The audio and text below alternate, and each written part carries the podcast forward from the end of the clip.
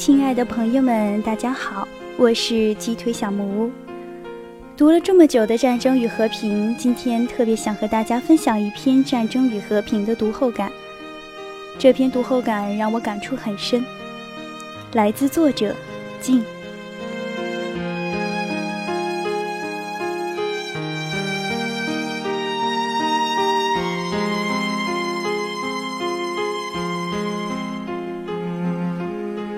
手捧一本《战争与和平》，仿佛置身于那个硝烟弥漫的时代。以往总是崇敬拿破仑的勇敢和智慧，而从未想过，从俄国的角度去看待这一段历史是如此的不同。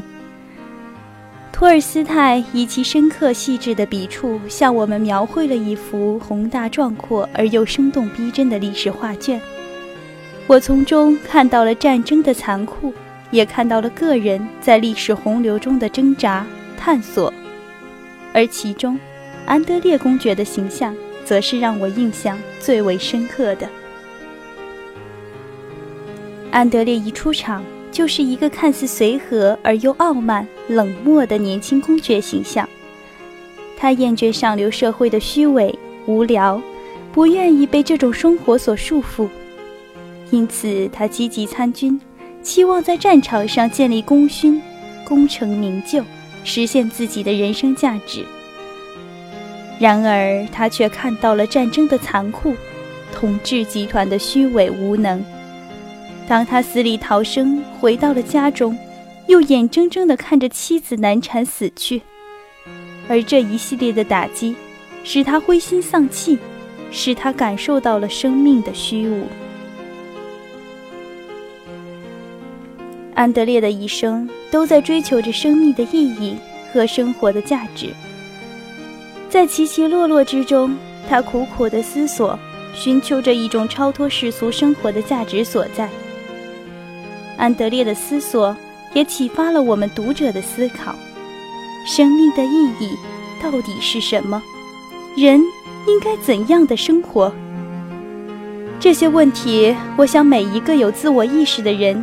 都曾经想过，也有可能像安德烈一样，经过了一个反反复复、时而兴奋、时而落寞的痛苦的心理挣扎，甚至很有可能到现在都没有找到能够真正说服自己的明确答案。我想，这个我们苦苦追寻的、左右我们生活态度的东西，应该就是我们常说的人生哲学吧。每个人的人生哲学都不尽相同，然而每个人追求人生意义的过程却颇为相似。是也，非也，哪里又有什么衡量的标准呢？千百年前，屈子立于汨罗江畔叹曰：“路漫漫其修远兮，吾将上下而求索。”直到现在，每个人都还是一出生。就在不断的追寻，并且在这个追寻过程中不断的成长、老去，直至死亡。或许生活的意义、生命的价值就在于这如同夸父追日一般永不停歇的追寻之中吧。人类一思考，上帝就发笑；然而人类又怎么能够停止思考呢？虽然奥斯特洛茨战场上高远的天空，依然漂浮着宁静镇定的白云，老榕树依然岁岁枯荣，而安德烈公爵心中那一份份的思考，应该永远都不会停止吧。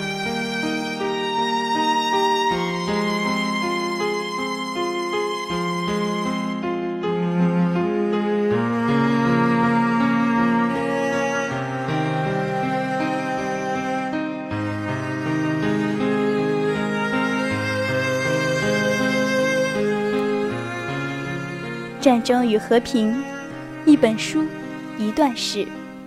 希望大家都能从这本书中找到你想要的，知道你想知道的。在未来的人生中，给自己确定一个方向，并为之努力。相信大家一定能够实现自己的目标。那么，亲爱的们，晚安。